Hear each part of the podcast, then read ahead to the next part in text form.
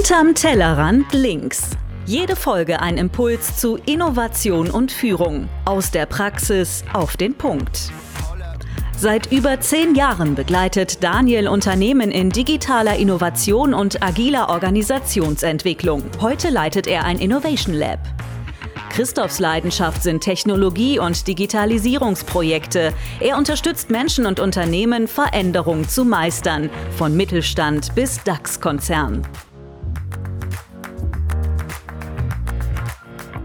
Herzlich willkommen zur Episode 14 von Hinterm Tellerrand links und heute fällt mir keine cheesy Einführung ein, warum bei der 14 genau dieses Thema vorkommt. Ähm, daher ganz einfach rein. Heute sprechen wir über die North Star Metric. Äh, ein bisschen Englisch kann ich noch, Nordstern. Ähm, aber Daniel, erzähl uns doch mal, was ist das? Genau. Die North Star Metric oder auch der, der Nordstern, der Polarstern ist tatsächlich eine meiner, meiner Lieblingsmethodiken, die ich in fast jedes Projekt am Anfang einführe und quasi eines der treibenden Vehikel, um ein Produkt ähm, tatsächlich handelbar auf eine Vision auszurichten. Das kommt ein bisschen aus dem Bereich Growth Hacking, wo es also darum geht, wie kann ich äh, mit, mit ähm, vergleichbar wenig Aufwand einen großen Impact für eine, eine Firma erzielen. Ich würde aber sagen, dass es auch außerhalb dieser reinen Growth-Phase eines Unternehmens extrem hilfreich ist und eigentlich für, für jedes Produkt eine Rolle spielt. Das heißt, ähm, wir wollen damit äh, ein Team oder ein, ein, ein Unternehmen auf ein langfristiges Ziel ausrichten. Wir versuchen uns damit ganz konkret auf Kundennutzen zu fokussieren und auch einfach dadurch, dass es nur eine einzige Metrik ist, ähm, eine ganz klar ähm, klare, übersichtliche Art zu schaffen, über ein, ein Produkt und, ein, ein, und Fragestellungen rund um ein Produkt zu diskutieren und auch zu entscheiden. Das okay. heißt, ganz, ganz einfach runtergebrochen, die North Star Metric ist die eine Metrik, die eine Kennzahl, die am besten beschreibt, ob das Produkt den eigentlichen Kundenmehrwert erbringt und wie gut sie das tut. Okay. Jetzt haben wir ja über, über Metriken schon mal gesprochen und da kommt mir als erstes OKRs in den Sinn. Inwiefern unterscheidet sich denn dann diese North Star Metric von einem ähm, Objective, beziehungsweise vielmehr dann wahrscheinlich dem Key Result? Naja, es, es gibt durchaus eine, eine Verbindung dazwischen. Also ich glaube auch, dass die gerade für, für einen Produktbereich ähm, sehr gut miteinander spielen können. Ich glaube, für mich erstmal der, der naheliegendste Unterschied ist, dass die North Star Metric einen sag mal, ein messbares Abbild der Vision ist. Und eine Vision sollte sich eher in so einem Horizont von, ich sag mal, zwei bis fünf Jahren bewegen. Mhm. Ungefähr in diesem, diesem Zeitraum wird wahrscheinlich auch der, der Nordstern eher fix bleiben. Mhm. Das ist bei OKRs ja eher nicht so, sondern dass sie sich eher tendenziell quartalsweise oder halbjährlich durchaus nochmal äh, noch stärker ändern. Mhm. Das heißt aber, der Zeithorizont ist ein anderer. Aber aus einem ein Nordsternziel kann ich natürlich ableiten, welche Objectives muss ich in diesem Quartal quasi bearbeiten, um dem Nordstern etwas Gutes zu tun. Und daraus gehen wieder, welche Key Results brauche ich, um das, ähm, äh, das zu forcieren. Das heißt, ich kann das durchdeklinieren, aber mit dem Nordstern als übergeordnete Metrik. Mhm. Ähm, dann lass uns vielleicht das äh, einfach mal greifbar machen mit einem Beispiel für eine Vision und, und wie du die dann messbar machst. Gerne. Also ich glaube, was am wichtigsten ist, dass der Nordstern fast nie eine finanzielle Kennzahl ist.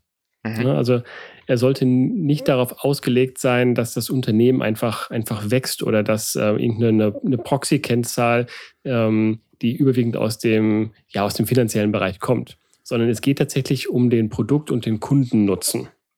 Ähm, idealerweise, kommen wir nachher zu bei den, wenn es um die Kriterien geht für, ein, für eine gute, gute Nordstern-Metrik, ähm, ist natürlich ein, ein hoher Kundennutzen wahrscheinlich auch mit einem positiven Unternehmenswachstum verbunden, also das korreliert.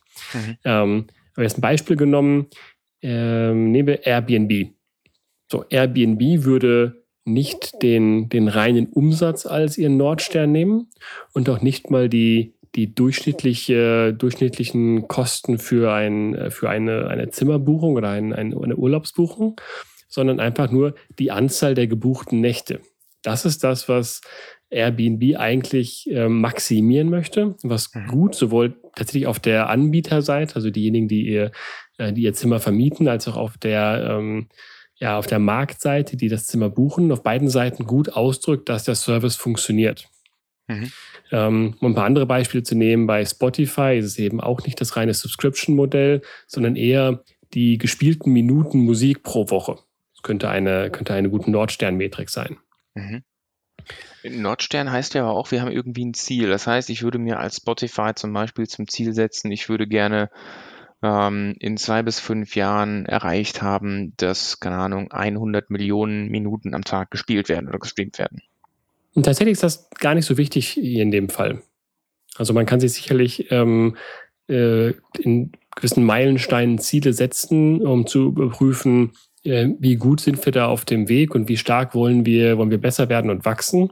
Per se geht es aber eher darum, rauszukriegen, ähm, wie können wir diese Kennzahl beeinflussen, wie können wir sie positiv beeinflussen, mhm. um immer sicherzustellen, dass sie eben positiv wächst.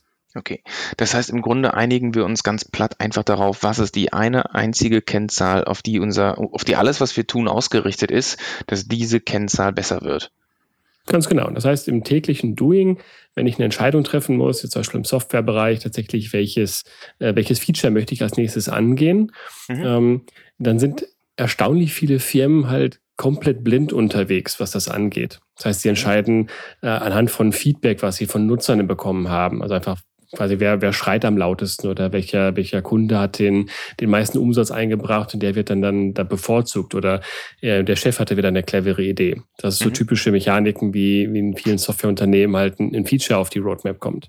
Mhm. Dann gibt es halt noch die, die nächste Stufe, ähm, dass zumindest halt noch Kennzahlen mit reingenommen werden. Also da werden schon Daten analysiert, wie, äh, wie viele Nutzer hat das, ähm, hat das Tool gerade, wie viel, wie viele registrieren sich typischerweise gerade in der, in der letzten Phase, ähm, wer klickt wohin.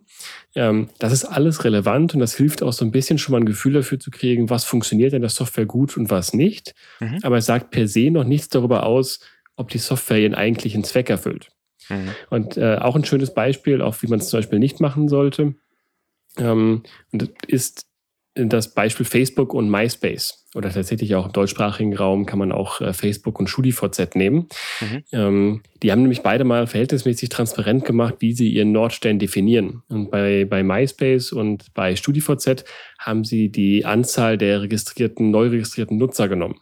Mhm. Das heißt, die, das ganze Unternehmen hat sich darauf ausgerichtet, möglichst viele neue Nutzer in das System reinzukriegen was für eine gewisse Phase im, im, im Unternehmens- oder im, im, Produktzyklus sicherlich Sinn gemacht hat, aber was mhm. natürlich keine, keine langfristige Perspektive ist. Mhm. Ähm, weil ein Produkt funktioniert halt nur, wenn es tatsächlich regelmäßig genutzt wird, wenn es einen Mehrwert bringt. Und das sagt die Registrierung erstmal nicht aus. Die sagt nur aus, dass das Marketing gut war. Mhm. Facebook wiederum hat von Anfang an gesagt, ähm, bei uns zählt die Anzahl der aktiven Nutzer pro Monat. Mhm. Also wir haben lieber also tendenziell gesehen weniger Registrierung, weniger Nutzer in Summe auf, äh, auf Facebook, die aber sehr viel engagierter und sehr viel aktiver, mhm. ja, weil es eben ein Social Network ist und von der, von der Interaktivität lebt. Mhm. Und damit hat die, der Nordstern der Anzahl der, der aktiven Nutzer viel mehr Sinn gemacht dafür und auch am Ende zu besseren Entscheidungen geführt, als das rein auf Registrierung äh, getriebene System, was bei StudiVZ und MySpace der Fall war. Mhm. Okay, ähm, macht für mich Sinn. Für mich wäre jetzt dann die nächste Frage, äh, wie komme ich zu einer zu der passenden oder richtigen Northstar, äh, Northstar Metric, sei es mal in meiner Phase als Beispiel, weil du ja meintest, ähm, in gewissen Phasen des Pro Produktlebenszyklus machen unterschiedliche äh, Kennzahlen vielleicht mehr Sinn oder Metriken. Genau, erstmal grundsätzlich ähm, nutze ich das Thema North Star Metric tatsächlich für immer, wie ich gerade erklärt habe, für das Thema Mehrwert eines Produktes. Mhm. Man kann das natürlich auch anders spielen und sagen, das ist die, die, die Metrik, auf die wir uns als Unternehmen gerade unabhängig vom Produkt fokussieren. Das heißt, wenn zum Beispiel äh, das Unternehmen gerade in der, in der Gründung ist und noch die Software noch gar nicht am Markt ist, ähm, mhm. dann wird der Nordstern irgendwie sein, möglichst schnell das, äh, das Produkt zur Marktreife bringen. Mhm. Weil solange hat man noch gar kein Produkt. Und sobald das Produkt dann im Markt drin ist, äh, wird sich der Nordstern sofort verändern und dann eher halt auf das Thema äh, Wachstum und, und Kundennutzen wieder ausgerichtet sein. Da möchte ich gar nicht so stark darauf eingehen, sondern eher auf, ähm, wie entwickelt sich äh, für ein konkretes Produkt der, der Nordstern.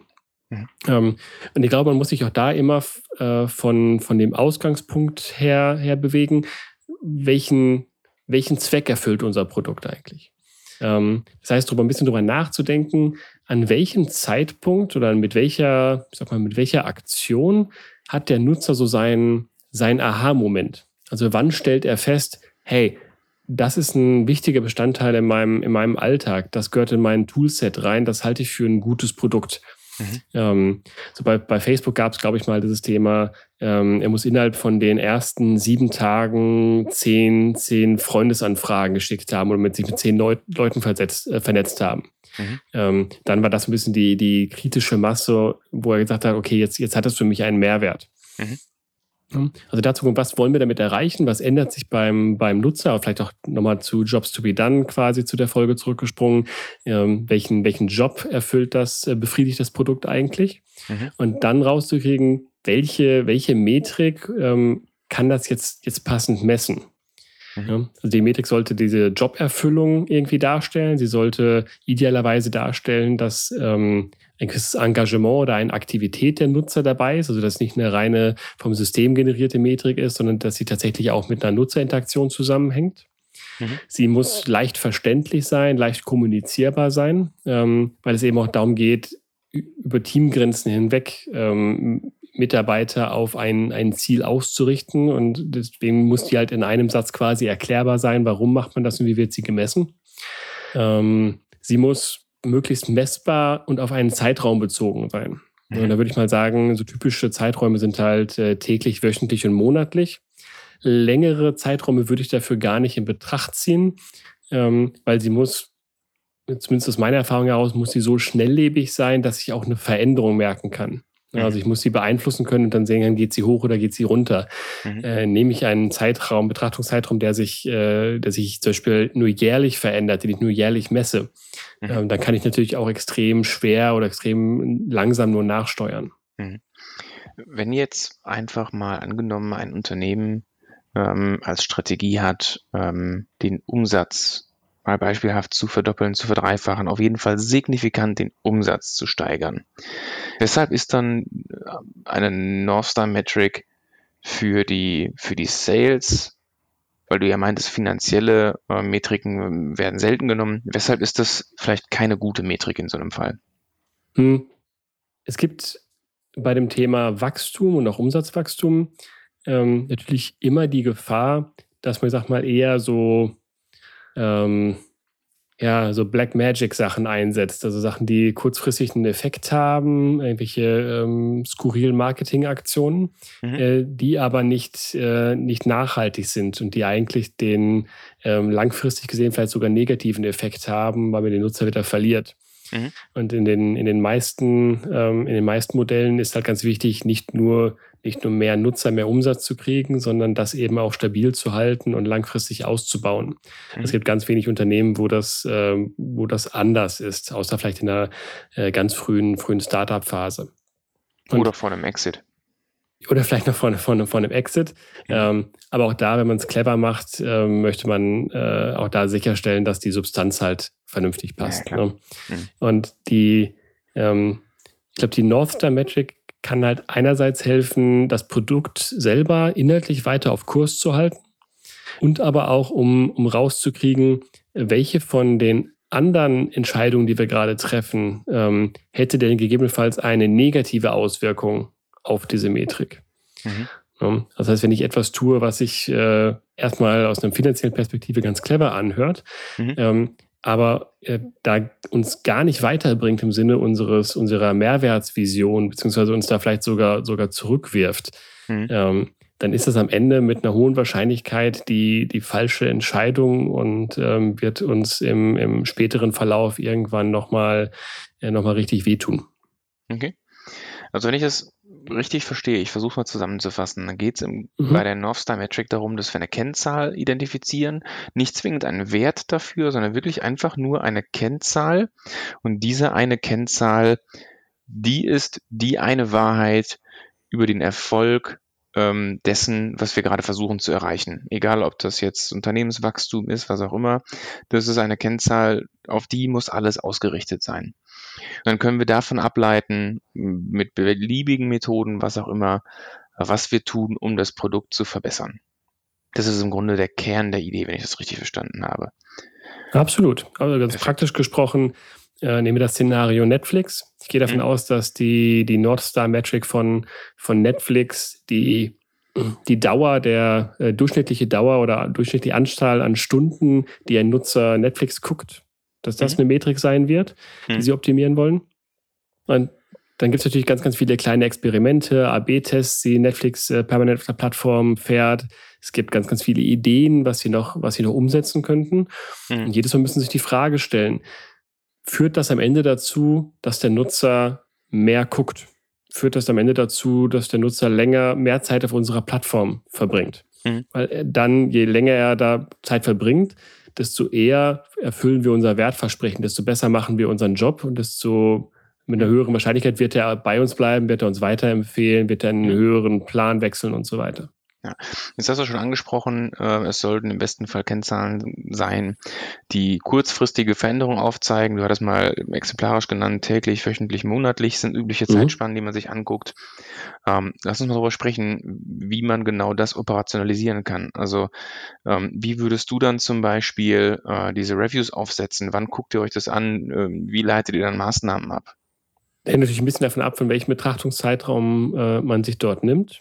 Mhm. Ähm, aber tatsächlich, äh, grundsätzlich würde ich die North Star Metric permanent tracken, permanent äh, auf irgendwelchen Dashboards intern verfügbar machen. Mhm. Ähm, und zumindest im Produktteam sollte es etwas sein, was, was jeden Tag irgendwo sich jemand anguckt und zumindest mhm. halt, ich sag mal, auf einer, je nach Zeithorizont, auf einer wöchentlichen oder auf einer monatlichen Basis auch im Team nochmal ganz bewusst besprochen wird.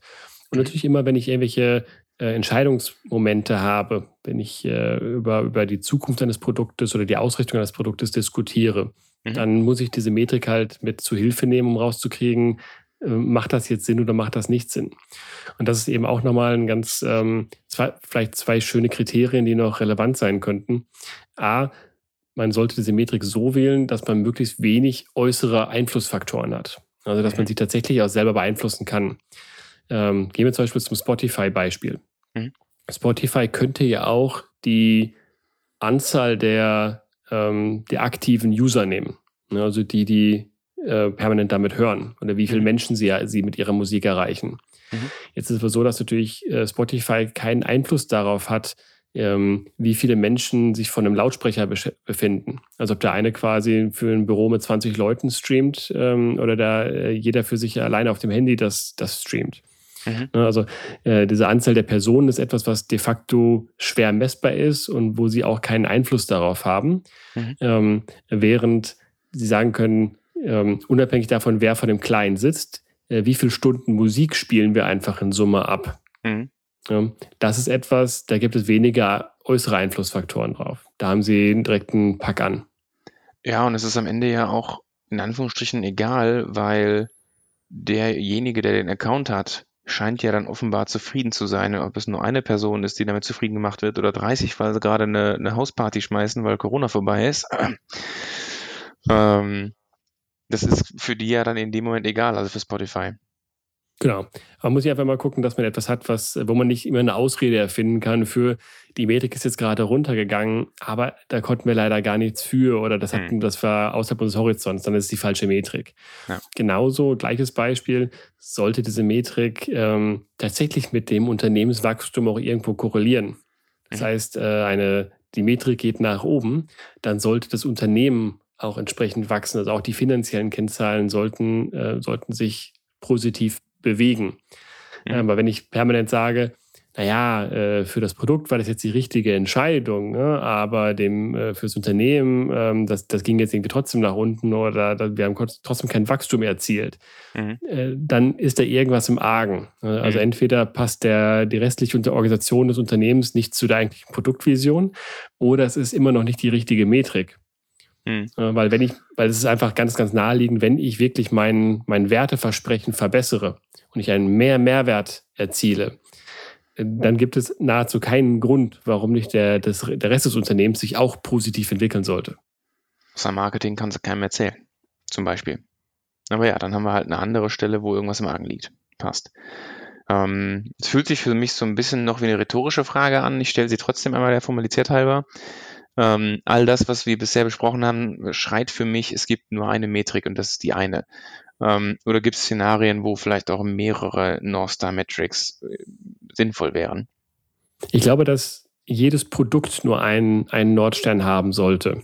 Mhm. Es kann natürlich sein, dass man sagt, äh, es gibt innerhalb eines Produktes äh, zwei sehr voneinander differenzierte Produktbestandteile, ähm, die ein sehr unterschiedliches Werteversprechen haben. Da könnte es gegebenenfalls Sinn machen, dass auch dieses einzelne Produkt zwei, zwei Nordsterne hat. Dann ist es aber so ein bisschen mehr ein, sag mal, ist es vielleicht nach außen hin vom Marketing her und vielleicht auch technisch von der Plattform her ein Produkt. Ähm, aber aus dieser Mehrwertsicht ist es eher ein Portfolio aus zwei oder drei Produkten. Mhm.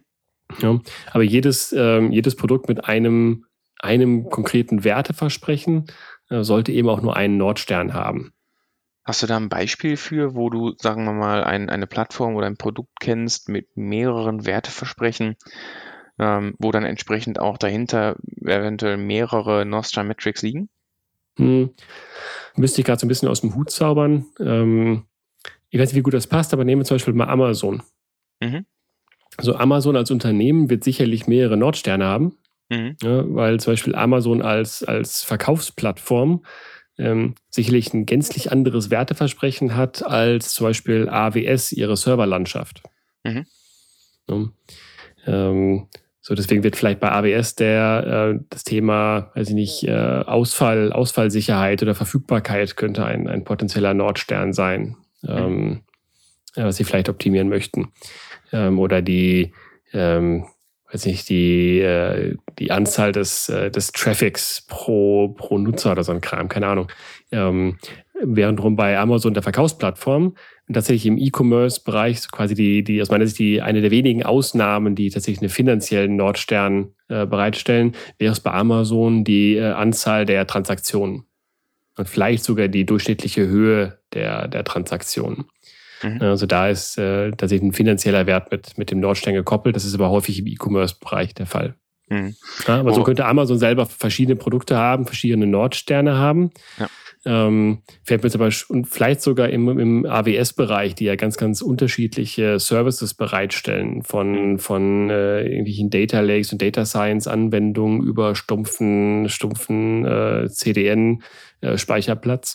Mhm. Ähm, könnte ich mir auch da gut vorstellen, dass das zwar alles unter dem Produktportfolio AWS läuft, Amazon Web Services, mhm. aber ähm, unterschiedliche Nordsterne bedient. Äh, wenn, wenn, wenn, wir mal annehmen, dass äh, jeder Product Owner in einem Unternehmen nur genau ein Produkt äh, besitzt, in Anführungsstrichen, würde das bedeuten, dass jeder Product Owner für sein Produkt einen Nordstern hat. Nach der Theorie, korrekt? Absolut, ja. Da glaube ich ja fest dran. Also nicht die einzige Kennzahl, die er misst. Und es macht doch ne, viel, viel Sinn, ja. ganz viele andere Kennzahlen mit in den Mix aufzunehmen. Mhm. Aber muss sich immer klar sein, äh, wohin optimiere ich äh, und äh, wie weiß ich, ob ich das geschafft habe? Mhm. Viele, viele, also die meisten sind ja schon nicht in der Lage, eine vernünftige Produktstrategie und Produktvision zu formulieren und eiern so so ein bisschen rum. Mhm. Ähm, aber dann zu sagen, ja, wir haben eine ganz tolle Vision. Wir werden, weiß nicht, Europas bestes Unternehmen für XY. Ja, aber wie und, machst du das denn? Genau, aber dann zu sagen, und seid ihr es?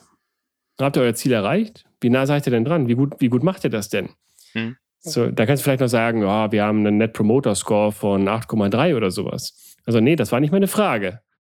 Erfüllt euer Produkt seinen Zweck? Hm. So, und wenn du als Produktmanager diese Frage nicht sinnvoll beantworten kannst, dann finde ich, hast du eine ganz, ganz große Lücke in deinem, in, in deinen Möglichkeiten, die du mit dem Produkt machen kannst. Hm.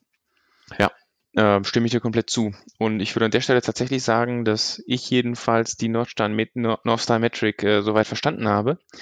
Ähm, wenn ich jetzt oder auch unsere Zuhörerinnen sich noch informieren möchten, wo finden Sie denn noch Informationen dazu? Ja, natürlich gibt es einen passenden Blogpost dazu, der in, die, in den Show Notes steht. Das heißt, da könnt ihr auf jeden Super. Fall nochmal reingucken.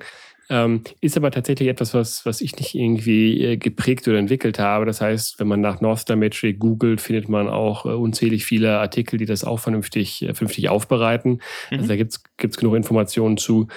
Ähm, und am Ende muss man auch so ein bisschen damit tatsächlich damit rumspielen. Also die, die, die Beispiele, die genannt werden, finde ich, sind immer so ein bisschen sehr naheliegend. Ne? Mhm. Äh, Netflix optimiert halt auf äh, Anzahl der Stunden oder so. Mhm. Da, da kommt man relativ zügig drauf. Mhm. Ähm, aber bei sehr sehr komplizierten, sehr technischen Produkten ist es manchmal nicht, nicht ganz so einfach. Und da muss man mhm. ein bisschen tiefer einsteigen. Was ist denn eigentlich der, der Kundennutzen, den wir da tatsächlich erbringen? Ja. Ähm, das heißt, da, da sieht man auch nochmal, dass man sich als Produktmanager ganz, ganz stark auch mit der inhaltlichen Materie auseinandersetzen muss.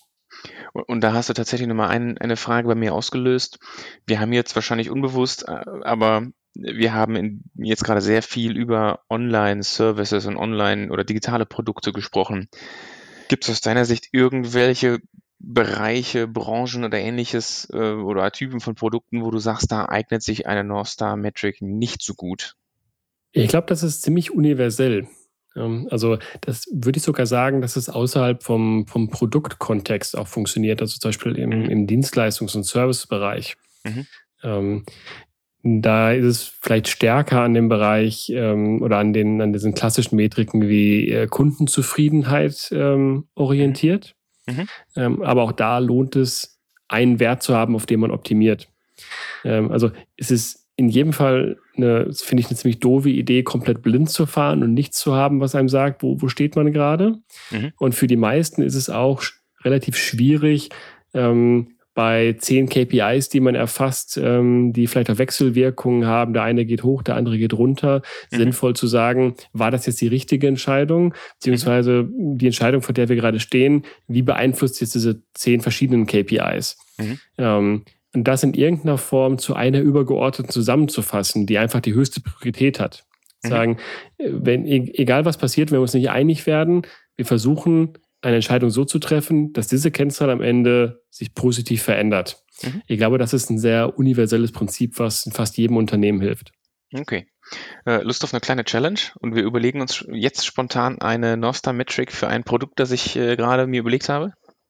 Unbedingt, klar, gerne. Prima. Äh, zumindest in NRW ist es äh, dieses Jahr ein Riesenthema. Grüner Stahl. Unser Produkt okay. ist grüner Stahl. Ähm, das heißt einfach Stahl, der eben äh, nachhaltig produziert ist, in, mit keinem oder geringen äh, CO2-Abdruck, Fußabdruck, ähm, wodurch wir halt eben weniger Umweltbelastung haben. Was wäre aus deiner Sicht eine taugliche North Star Metric für grünen Stahl? Ja, du musst natürlich gucken, ähm, das Produkt grüner Stahl, welchen Nutzen erfüllt am Ende? Also zu sagen, natürlich am Ende ist es Stahl, Mhm. So, das, ist ein, das, ist halt mehr oder weniger ein Rohstoff, wo, was, als, äh, was wir als Zuliefer bereitstellen für, für andere Produktionsketten. Ähm, das heißt, sicherlich ein, ein Thema ist, dass der grüne Stahl sich nicht in irgendeiner Form schlechter verhält als, ähm, als der herkömmliche Stahl. Mhm. Ähm, und ich gehe immer davon aus, dass es da auch noch so ein bisschen die, die Variante gibt, ähm, wie grün ist dieser Stahl. Mhm. So, und gegebenenfalls auch so, dass wir als, als, als Stahlwerk, ähm, äh, wir kommen aus dem, aus dem herkömmlichen Stahlbereich und haben jetzt den grünen Stahl als weiteres Produktsegment mit dazugenommen. Mhm. So, ähm, das heißt, wie gut unser Produkt funktioniert, ähm, ist in irgendeiner Form einer Konstellation aus, ähm, welchen Umsatzanteil, also nicht Umsatz an sich, sondern ähm, welchen, welchen Anteil an unserer Gesamtproduktion hat der, äh, hat der, der nachhaltige Stahl mhm. der grüne Stahl. Mhm. Ähm, und wie nachhaltig ist er am Ende? Mhm. Das sind die ersten beiden Sachen, die mir, die mir spontan da einfallen. Ähm, dazu bin ich aber in der Branche zu wenig drin, ähm, um da jetzt, glaube ich, noch tiefer, tiefer okay. reinzugehen. Okay. Also es ist, es ist meistens einfacher, wenn es halt einen ähm, irgendeiner Form, das kann natürlich auch im B2B-Bereich sein, aber wenn es tatsächlich einen, einen Nutznießer davon gibt. Ne? Das ist bei, bei Rohstoffen tendenziell schwieriger. Ja gut, Stahl ist ja jetzt nicht, nicht per se Rohstoff, sondern eher Baumaterial und äh, ich wäre da schon, schon, sagen wir mal, eher glücklich, wenn mein Haus auf sicherem Stahl steht, der sich nicht verzieht und verbiegt. Also, äh, aber ich verstehe deinen Punkt, weil ähm, es ist halt nicht dieser direkte Anwender wie bei einem, bei einem Service, bei einem Online-Tool oder ähnliches, wo man nachher den Nutzer okay. fragen kann, hier, äh, wie war deine User Experience denn hier gerade? Fandst du super? Weil äh, wenn ich mir jetzt vorstelle, ich frage irgendeinen Bauherren, hey, wie war denn deine User Experience mit unserem grünen Stahl, dann kommt da nicht viel zurück. Ne? Ja, genau. Und jetzt kann man zum Beispiel auch da nicht hingehen und sagen, wir, wir messen die, ähm, die Anzahl der, der, der Neubauten in Deutschland, die mit grünem Stahl passiert sind. Mhm. So, weil das halt etwas ist, was so viele äußere Faktoren hat, wo auch der Wettbewerb mit ja. reinspielt. Das, das kann keine sinnvolle North Star Metric sein, weil ich sie nicht, äh, nicht direkt beeinflussen kann oder nicht, äh, zumindest nicht unmittelbar nachweislich. Ja, ähm, von all dem, was du jetzt sagst, bleibt am ehesten dann hängen diese Frage, wie grün ist der Stahl denn dann tatsächlich? Weil äh, ich würde jetzt mal die Annahme in den Raum stellen, dass jemand, der grünen Stahl produzieren will, der tut das nicht irgendwie ähm, rein aus äh, ökonomischen bzw. kommerziellen Gründen, sondern vielleicht auch ideologischen Gründen, äh, weil er davon ausgeht, dass äh, die Abnehmer, der Abnehmer ähm, sich von dem Werteversprechen ähm, zusätzlich zu dem eigentlichen, zu der eigentlichen Produktleistung dieses Versprechen, hey, wir retten damit ein bisschen die Welt, ähm, dass denen das was wert ist. Das heißt, die Annahme wäre, je grüner der Stahl ist, desto wahrscheinlicher ist es, dass Leute bei uns den grünen Stahl beziehen und nicht bei der Konkurrenz. Sofern denn die Grundbedingung erfüllt ist, dass die Leistung an sich des Produkts, also die Steifigkeit etc., äh, gleich bleibt. Genau, also es ist keine nie eine Kennzahl, die komplett in Isolation existiert. Das heißt, es muss zum Beispiel immer noch halt ähm, sinnvoll für das Business sein. Ja. Aber ja, in dem Fall könnte es vielleicht clever sein zu sagen, mit jeder, sag mal, Iteration unseres, unseres Stahlproduktes, mit jeder Verbesserung, ähm, ziehen wir primär darauf ab, dass der Stahl grüner wird. Okay, cool. Danke für dieses kleine Brainstorming am Ende. Und dann sind wir aus meiner Sicht äh, etwas über die magische 30-Minuten-Grenze drüber. Ah, das schneide ich, schneide ich alles raus und schneide ich zusammen. Alles klar. Dann ähm, an alle da draußen viel Spaß mit dem Rest von dem, was Daniel noch zurechtgeschnibbelt hat. Ähm, lasst uns gerne ein Like da, folgt uns auf den sozialen Kanälen und auf Spotify, Apple Podcast, Google Podcast, Anchor FM, wo auch immer ihr uns hört. Ähm, und wenn ihr auch einen Nordstern braucht und keine Ahnung habt, wo der ist, Daniel hilft euch bestimmt total gerne, oder? Absolut, jederzeit. Meldet euch. Prima. Bis dahin, bleibt gesund, alles Gute.